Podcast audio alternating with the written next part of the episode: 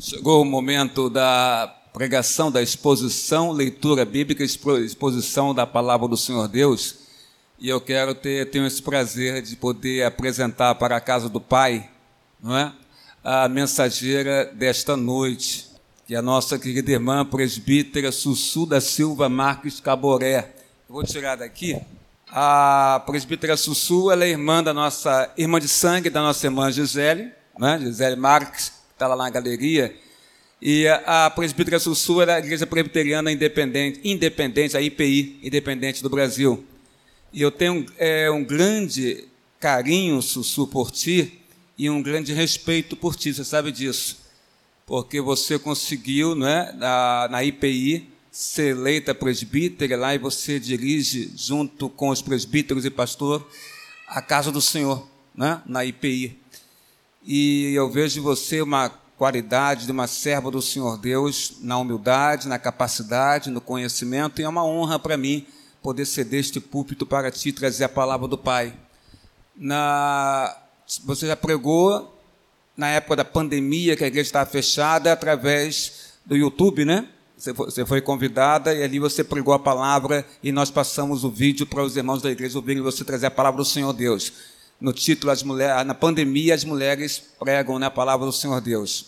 Depois você veio aqui e aceitou o convite para pregar a palavra do Senhor Deus nesse púlpito, só que eu não pude estar aqui, porque a minha esposa Luciana estava adoentada, e eu estava é, cuidando dela em casa, eu não tive oportunidade de estar aqui te receber, é, como hoje estou tendo esse prazer de poder fazer isso. Presbítero Sussu, o púlpito é seu, traga aos nossos corações a palavra do Senhor. Boa noite, irmãos paz de Cristo esteja sobre todos. É sempre uma alegria, né? Poder retornar aqui. É sempre bem recebida. O pastor Carlos Alberto aqui falou sobre o carinho, né? Eu, eu já gostava e admirava o vosso pastor mesmo antes de conhecê-lo, né? Porque quando a minha irmã Gisele veio para essa igreja, em saber que ela estava sendo cuidada, ensinada nos caminhos de Deus, e mais numa igreja presbiteriana, meu coração ficou mais alegre, mais tranquilo. Então, assim, ouvindo a Gisele falar, a gente já aprende a respeitar e admirar. E assim, eu sempre agradeço ao pastor. Pastor, obrigada pela confiança, né, de me chamar para trazer a mensagem. E eu fico muito feliz, porque mesmo estando longe, né, da, da IP que fica lá em Edson Passos, Mesquita, não sei quantos irmãos conhecem, é um pouco distante daqui, né, mas eu me sinto bem porque estou na casa de Deus. E o Senhor está aqui nesse lugar. Por isso que é essa grande festa, né, para celebrar. Nós cantamos aqui que nos reunimos em sua presença para louvar, para glorificar, para dizer que ele é grande. E nós fizemos isso porque pelas suas misericórdias podemos fazer, podemos fazer isso nessa noite. Isso é um privilégio, irmãos, poder estar na casa de Deus, poder andar na luz de Jesus saber o caminho que nós estamos andando e onde nós chegaremos. Qual, qual será o momento, né, que nós vamos lá chegar naquele grande momento de encontrar Jesus, voltar para buscar a sua igreja. Esse grande dia, hoje o louvor aqui fez lembrar esse momento. Então isso é uma benção. Aproveite cada momento que o Senhor te dá, a oportunidade que ele te dá de estar na sua presença, de estar na sua casa Acho que eu não, eu não sei se agora os irmãos conseguem perceber quanto é importante a igreja do Senhor, como nos últimos tempos que estamos vivendo, né? Em outros momentos em que a igreja não precisava fechar suas portas por motivo algum, pensa quantas vezes a gente já deixou de ir à casa do Senhor porque estávamos cansados depois de um dia de trabalho, ou porque a gente estava um pouco desanimado por conta de uma gripe, ou por qualquer outra razão porque estava chovendo muito, porque estava muito calor, e a gente deixava de estar na casa do Senhor por essas razões. Hoje, parece que é muito mais precioso estar aqui do que antes. Hoje a gente está, a gente não sabe se no próximo domingo nós continuaremos desfrutando desse privilégio. Então agradeça a Deus, porque a luz do Senhor alcançou a sua vida assim como a minha. E é sobre isso que nós vamos refletir nessa noite. Nós vamos falar sobre a luz de Jesus e, sobre, e o efeito que essa luz deve ter nas nossas vidas. Eu convido os irmãos a abrirem lá no Evangelho de Mateus, capítulo 5, versículos 14 a 16. Mateus 5, 14 a 16. O tema da nossa reflexão nessa noite é brilhante como a luz. Vós sois a luz do mundo. Não se pode esconder a cidade edificada sobre um monte, nem se acende uma candeia para colocá-la debaixo do alqueire, mas no velador, e alumia a todos os que se encontram na casa. Assim brilhe também a vossa luz diante dos homens, para que vejam as vossas boas obras e glorifiquem a vosso Pai que está nos céus. Aqui, Jesus começa falando de uma figura, vamos usar aqui, ele usou uma figura, luz, para poder ensinar o povo que o ouvia. A gente bem sabe que Jesus usava dessa didática é, sempre, todas as vezes que ele queria ensinar algo à multidão que o ouvia, ele escolhia algum elemento daquele contexto da vida daquele povo para que pudesse explicar o que ele queria dizer e as pessoas pudessem entender. E aqui ele usa a figura da luz, explicando e entendendo que a luz foi feita para iluminar. Todas as vezes que a gente acende uma luz, ou que acendiam naquela época, a função da luz era e é iluminar o ambiente. E ele que faz uma comparação sobre a vida do discípulo, sobre as nossas vidas.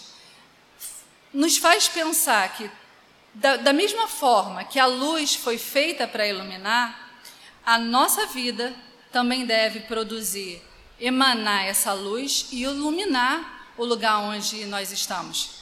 Tanto que ele começa o versículo 14 afirmando: Vós sois a luz do mundo. Ele afirma.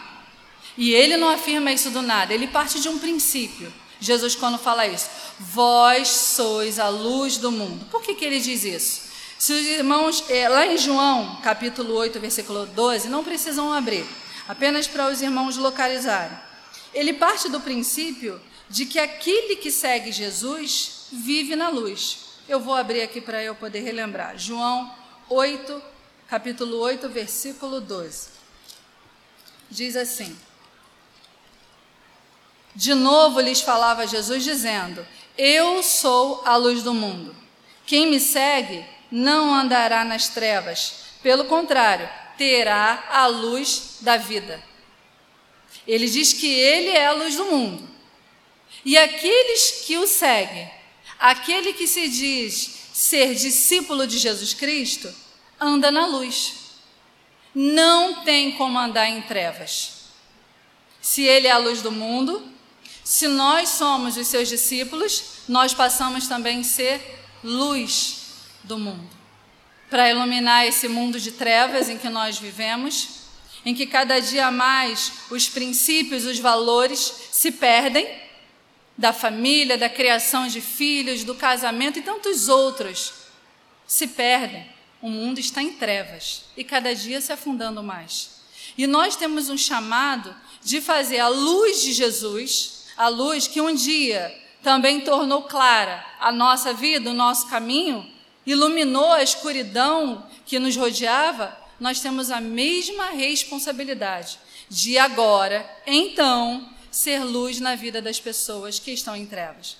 Mas Jesus aqui não pergunta: você quer ser luz? Ele afirma: vós sois. Se a gente pegar a tradução na linguagem de hoje, vai dizer: vocês são não importa a tradução, a mais clara que for.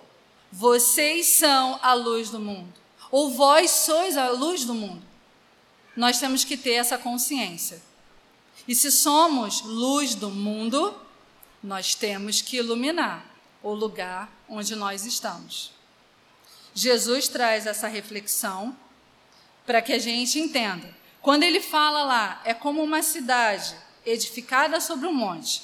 Se a gente olhar para uma montanha e tiver lá uma casa, o imóvel que for todo iluminado, a gente consegue ver. Lá tem uma casa, né? lá tem um prédio, porque está com a luz acesa. Ele nos diz que o discípulo dele, ele é como essa casa edificada sobre o monte. Onde o discípulo está, ele é visto porque a sua vida reflete essa luz. Ele é visto. Ele tem um brilho natural e ele precisa brilhar. Se não estiver brilhando é porque tem algum problema, que a gente vai entender um pouco mais à frente. Mas tem que brilhar, tal como uma cidade iluminada. Ou se nós trouxermos para os nossos dias, como uma lâmpada num poste, que ilumina uma praça, que ilumina uma rua. Nós sabemos claramente quanto é ruim andar por uma rua escura. E a luz faz toda a diferença naquele caminho por onde a gente está passando. Para a gente ver quem está no mesmo espaço que a gente, saber se tem um buraco, se tem qualquer impossibilidade, se devemos continuar ou voltar, a luz faz toda a diferença. E aí é que está a minha e a sua responsabilidade. Fazer diferença na vida das pessoas que estão ao nosso redor. Mostrar para elas qual é o caminho, para que elas saibam qual é o caminho que eu vou seguir. Esse caminho é bom ou é ruim? Existem pessoas que estão no caminho das trevas porque não conseguem entender que aquele caminho é ruim, que aquele caminho não vai levar a, a um bom resultado, a um bom futuro. As trevas impedem que se veja com clareza onde está pisando e para onde está indo. Olha como é a nossa responsabilidade. É o nosso papel. Se nós somos a luz do mundo, a nossa vida ela tem que brilhar no mundo. Como eu falei, essa luz ela é algo natural.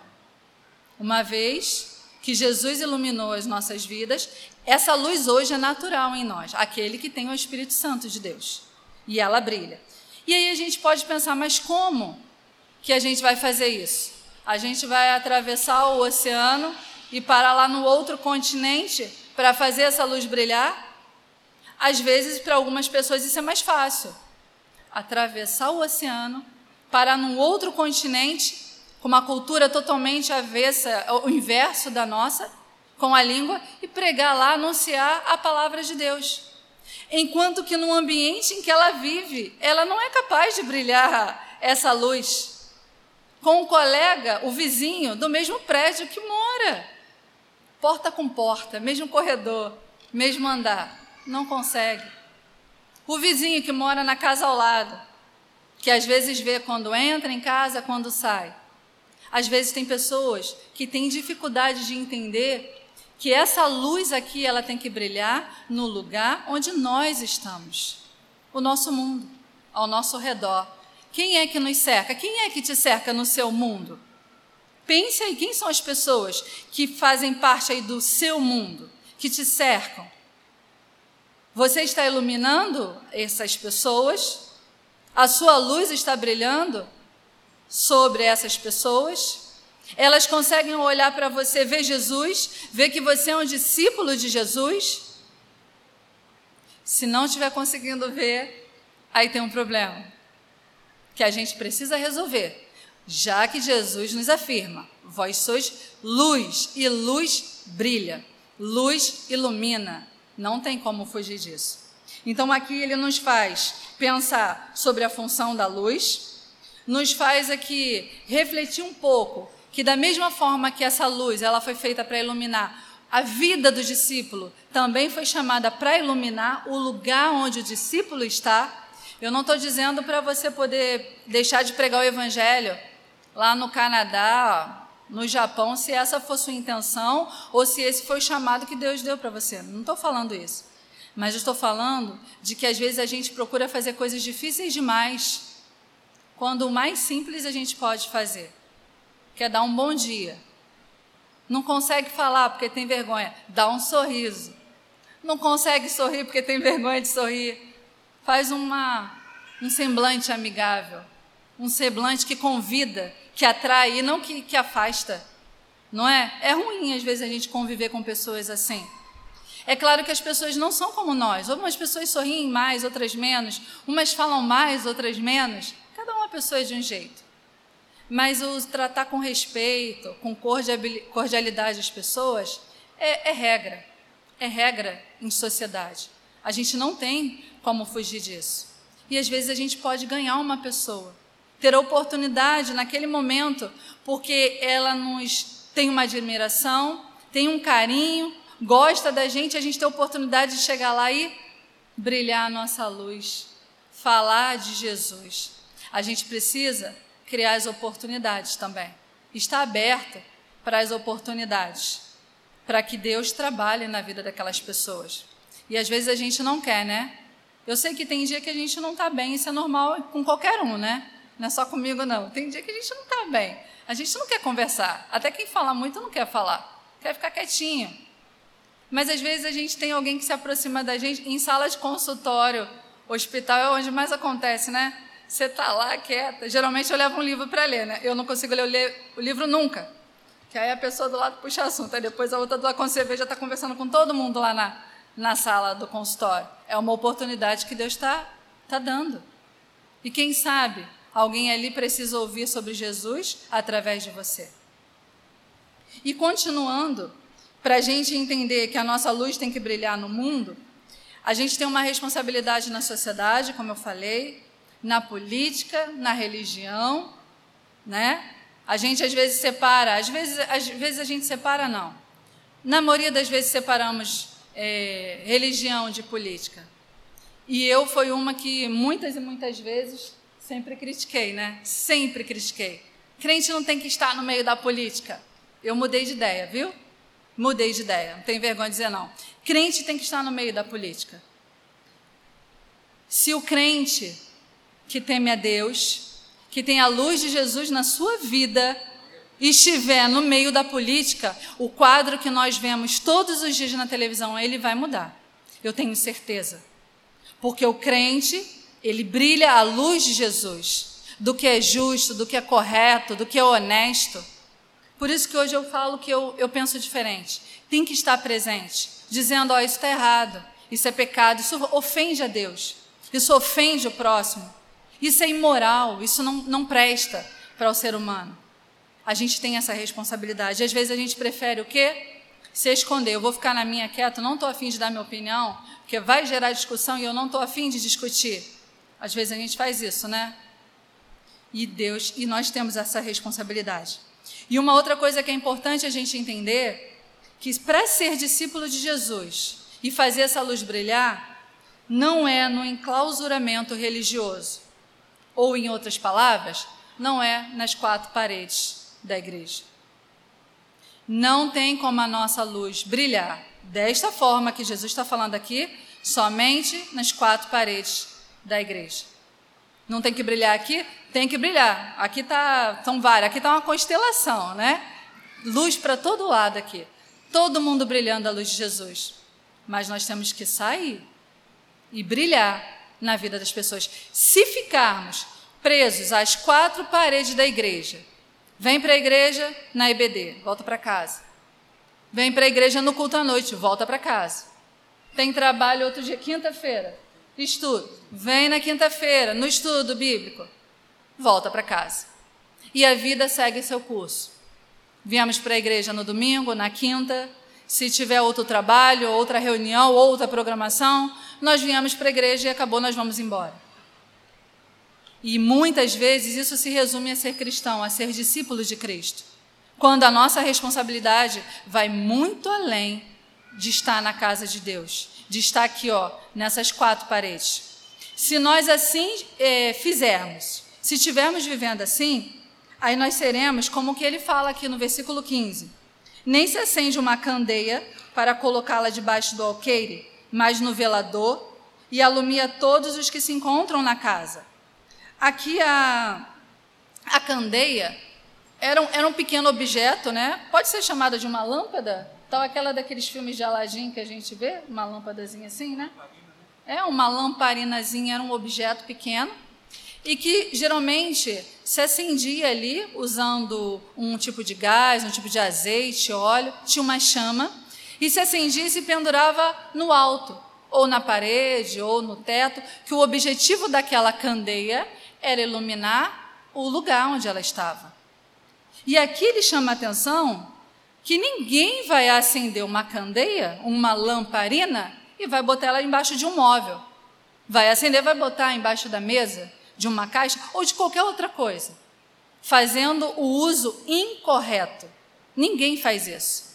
Quando o cristão ele se limita a viver nas quatro paredes da sua igreja e deixa de brilhar a sua luz num lugar onde Deus o colocou para brilhar, ele é comparado a essa candeia que é colocada embaixo do alqueire. Aqui Jesus usa essa expressão para dizer que é a forma incorreta de usar uma lamparina. Ou, em outras palavras, não faz sentido nenhum acender uma lamparina e colocar ela num lugar em que a sua luz não vai brilhar, que vai ser apagada ou que vai ser abafada.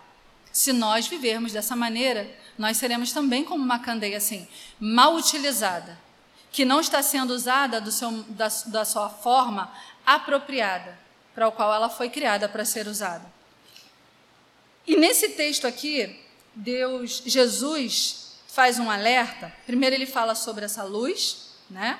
Nos compara, afirma que somos essa luz, para que assim brilhe. Como alguém que está explicando algo e conclui: sendo assim, brilhe a vossa luz, lá no versículo 16. Assim brilhe também a vossa luz diante dos homens. Para quê?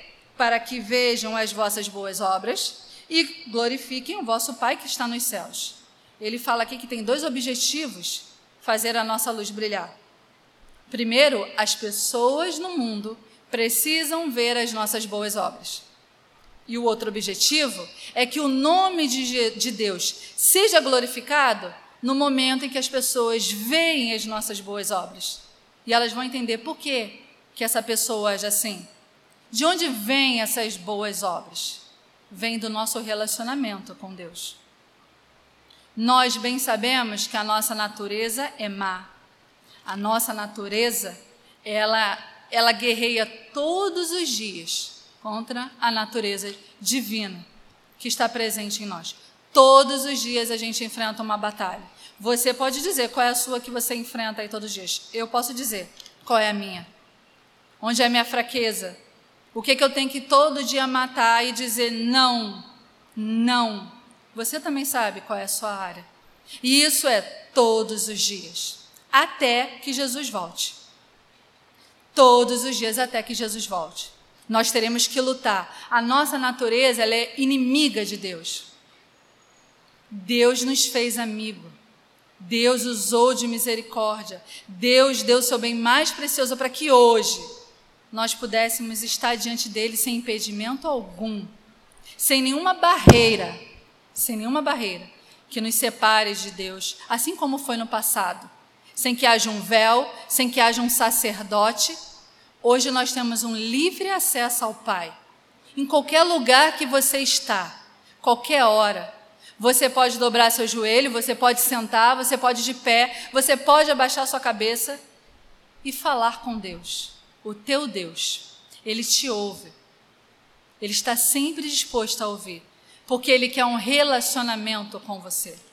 Todas as vezes que você falar com Deus, mesmo naqueles momentos que a gente pensa que Deus não nos está ouvindo, sabe? Aquele momento que a gente está com muita ansiedade, muita agitação, que a gente quer que Deus responda no nosso tempo. Mesmo naquele momento, Deus está te ouvindo. Ele está te ouvindo. E ele sabe qual é a necessidade, mas ainda ele sabe qual é a hora de agir. Então, hoje que nós temos um relacionamento com Deus, a nossa vida, a partir desse momento, desse relacionamento, ela vai refletir a luz, certo. Mas como? Alguém poderia dizer assim, mas como é que eu faço essa luz brilhar? Me, me diz como que faz essa luz brilhar, porque eu não sei.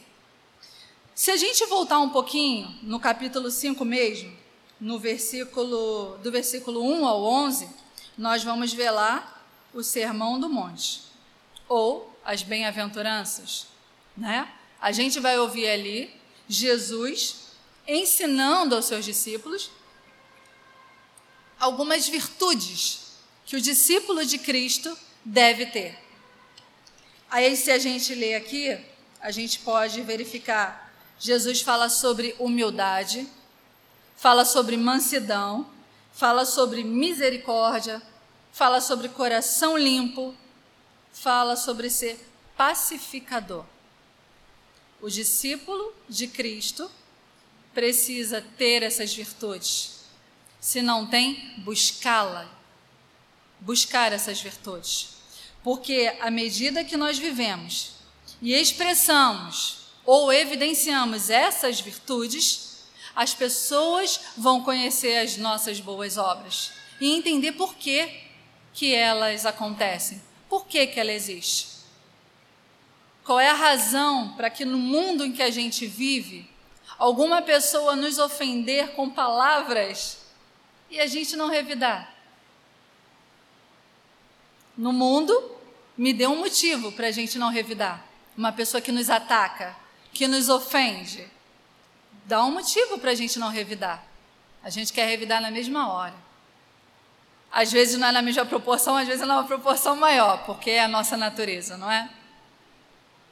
Quantas vezes a gente tem alguém lá que, que se sente superior a tudo e a todos e quer nos esmagar porque não temos nada, não temos posses, ou não somos isso ou aquilo? E a nossa vontade naquele momento não é ser humilde, é de ser orgulhoso também e dizer eu, eu sou, eu faço, eu tenho. Quantas vezes a gente não passa por situações como essa? Ou quantas vezes a gente quer ter misericórdia com alguém que fez algum mal e a gente sabe que fez o mal. A gente quer condenar, a gente quer punir, a gente quer ferir muitas vezes. A gente não quer ter misericórdia. Por que ter misericórdia? Não fez o mal? Merece o mal. Assim nós somos. Quando a gente age na contramão do que o mundo acredita ser o verdadeiro, o correto, as pessoas vão olhar para a gente diferente. Princípio vão dizer que nós somos pessoas estranhas. Pessoa estranha, né? Se eu escuto aquilo ali, se faz aquilo ali comigo, a pessoa já esquematiza né, o plano perverso do que ia fazer. Quando a gente age de maneira contrária, a gente chama a atenção das pessoas. E não é com a intenção de chamar a, a atenção das pessoas. Só que Jesus, ele nos afirma através desse texto, que a nossa luz ela vai brilhar naturalmente. Se hoje nós temos um relacionamento com Cristo, somos seus servos, a nossa vida não pode ser mais como era antes, naquilo que estava errado. Uma nova vida, certo? O velho homem ficou para trás, a velha mulher ficou para trás. Tudo se fez novo. Hoje nós agimos diferente, falamos, pensamos, tudo é diferente hoje, porque nós temos um relacionamento com Cristo. Quando nós temos um relacionamento com Ele, tudo muda. Tudo muda ao nosso redor. Então, aqui, esse texto fala que a nossa luz deve brilhar para que as pessoas vejam as nossas boas obras. E vendo as nossas boas obras, entra no segundo ponto da nossa mensagem: é que assim Deus seja glorificado, ou o Pai seja glorificado por causa das nossas boas obras. E para que o Pai seja glorificado, para que a gente possa evidenciar essas boas obras, a gente precisa de um elemento fundamental para que isso aconteça, que é o fruto do Espírito. Né? Não são os frutos do Espírito, como algumas pessoas falam, é o fruto do Espírito. Aí a gente pode dar um exemplo de uma tangerina, que é um único fruto, e tem vários gominhos que a tornam um único fruto. O fruto do Espírito produz em nós essa mansidão, a humildade, a misericórdia, a bondade e tantos outros. Se nós temos esse fruto do Espírito, nós vamos refletir essas boas obras. E uma coisa que é importante a gente perceber, que o fruto do Espírito, ele é evidência da nossa união com Cristo. Não tem como termos, vivermos em união com Cristo e não manifestar aí o fruto do Espírito. Ah, irmã, mas ainda falta. Eu já consegui a mansidão, já consegui a humildade. Olha, mas a misericórdia está difícil. Olha, mas a, temper, a bondade está difícil. Continua buscando isso. Você entende que assim deve ser o discípulo? Continua buscando isso, continua se esforçando Continua lutando contra si mesmo e dizendo não para você. Continue lutando, dia após dia. Essa luta é até que Jesus volte. Hoje a gente vence uma batalha, se prepara, porque amanhã virão outras, e talvez outras mais. Quando a gente pensa, enfim, sou mansa, aí a gente tem um problema em outra área e a gente precisa trabalhar de novo.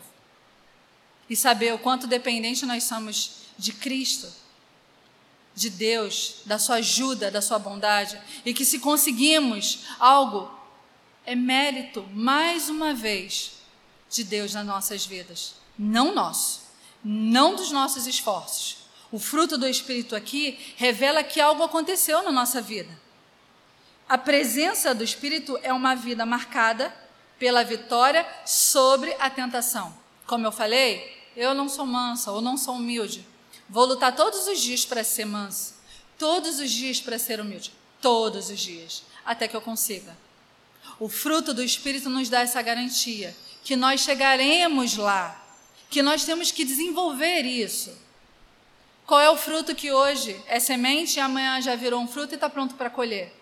Todo fruto ele tem um tempo, não tem? De ser semente, de tornar um fruto, de estar verde, precisa amadurecer e chega um momento. O fruto ele não fica pronto de um dia para o outro.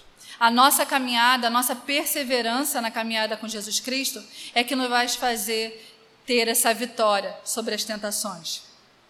E para concluir essa mensagem, uma vez que a gente entende que a nossa luz deve brilhar, e ela só brilha uma vez que as pessoas virem as nossas boas obras, o nome de Deus será glorificado. E a gente precisa ter um desejo, fazer um esforço de dirigir toda a nossa vida, pensamentos, palavras, sentimentos, ações, de modo que não seja o nome de Deus blasfemado, mas sim honrado e glorificado. Que alguém fala assim: ali vai um servo de Deus, ali vai uma serva de Deus, porque viu as nossas boas obras, viu ali a presença do fruto do Espírito, viu alguma coisa diferente, aquela pessoa tem alguma coisa diferente. Ali a luz começa a brilhar e as pessoas ao redor começam a entender: por que isso? De onde vem isso que não faz sentido nenhum nesse mundo em que a gente vive, em que o mais forte prevalece e o fraco ele é esmagado, ele é destruído? De onde vem isso? A luz do discípulo é ser filho de Deus. As obras são manifestações públicas do fazer dos discípulos diante das pessoas. E como consequência natural, o Pai celestial, ele é glorificado. Alguém pode pensar. Eu não sei se aqui tem, tem algum irmão que pense dessa forma. Eu sei que na França tem. Alguém que fale assim: a vida é minha, eu não tenho que dar satisfação para alguém, para ninguém. Só na França que tem. É assim. Na França eu sei que é assim. São todos assim, né? Agora eu não sei aqui. Se você pensa assim, meu irmão, minha irmã, tá errado. A sua vida, as coisas que você faz, diz respeito sim. Porque de acordo o modo que você vive a sua vida, o modo que eu vivo a minha vida, vai glorificar o nome de Deus ou vai manchar. Vocês já viram situações, já ouviram de pessoas que, que fizeram assim, viram outras fazendo alguma coisa errada e falam assim: hum, ainda é crente. Nossa, essa é a pior coisa que eu posso ouvir na minha vida. Quando alguém fala assim para mim, fala assim: ó, e é crente. Eu falo, é porque eu fico angustiada. Eu falo, mas não é crente. Quem faz isso não é crente. O crente não faz isso. O crente não vive desse jeito. Mas tem as pessoas que pensam que ser cristã, né, é só ir para a igreja no dia e na hora marcado, no local, como uma reunião, ou ir lá encontrar os amigos. Ser crente é um chamado para ser luz em meio às trevas para continuar lutando pelo mundo, mesmo a gente vendo que ele está sendo destruído dia após dia. É você continuar lutando e resistindo a tudo que vem contra aquilo que Deus mais amou, que é o ser humano, que é a família, o plano de Deus para a família. Hoje, de todas as formas, de todos os lados, lutam para destruir os valores da nossa família. Um, assim, um simples gibi. Quantos de nós não, não lemos gibi na infância? Hoje a gente tem que ter cuidado com o gibi que os nossos filhos vão ler, porque ali tem coisas, tem diálogos que deturpam princípios. Né? Quantas escolas hoje aboliram? O dia das mães ou o dia dos pais? É o dia da família. Porque sabe, né, como é. Hoje existem dois pais, duas mães. Não é somente porque é criado pela avó, pelo tio. Não, é porque aí a gente não vai constranger. E a gente vai aceitando tudo isso, calado. Sabe, às vezes a gente fala, a gente que é mulher, a gente, esses dias eu estava numa discussão, não lembro com quem, se eram minhas irmãs, não lembro, sobre roupa mulher, né? Quando fala roupa de mulher é um problema. Homem não tem problema quando a gente fala de roupa, não. Não tem problema. Mas mulher é um assunto que dá dor de cabeça. Ah, a gente vive num tempo, no mundo, em que a mulher ela tem a obrigação de ser bonita e perfeita. E além dessa obrigação de ser bonita e perfeita, ela tem a obrigação de mostrar o corpo dela para que ela seja bonita e perfeita. Onde que está escrito isso? Ah, quem disse isso? Que uma mulher, para ser bonita, elas têm que estar nua, ela tem que estar mostrando o seu corpo. Eu estava numa discussão, não lembro com quem esses dias. Mas não, aí você vai usar uma bermuda? Não, mas vai se vestir. Ah, era com a, a Gisele está me lembrando, acho que era eu, ela e a Cíntia, a nossa outra irmã discutindo se roupa pode, se não pode, se short pode, se não pode, se isso pode ou não pode. Tudo pode, né, gente? Tudo pode. Agora resta saber se convém para cada um de nós. Poder, tudo pode. Agora, convém para mim? Convém para você? E a gente precisa se preocupar com isso sim. O que mensagem a nossa roupa passa para as pessoas? A nossa linguagem, a nossa postura? Porque aí a gente pode perder a oportunidade de ganhar alguém para Cristo mulher, homem, não importa. A gente fechar aquela porta. Então, a nossa vida, a forma, a maneira que a gente vive a nossa vida, a gente precisa ter essa preocupação.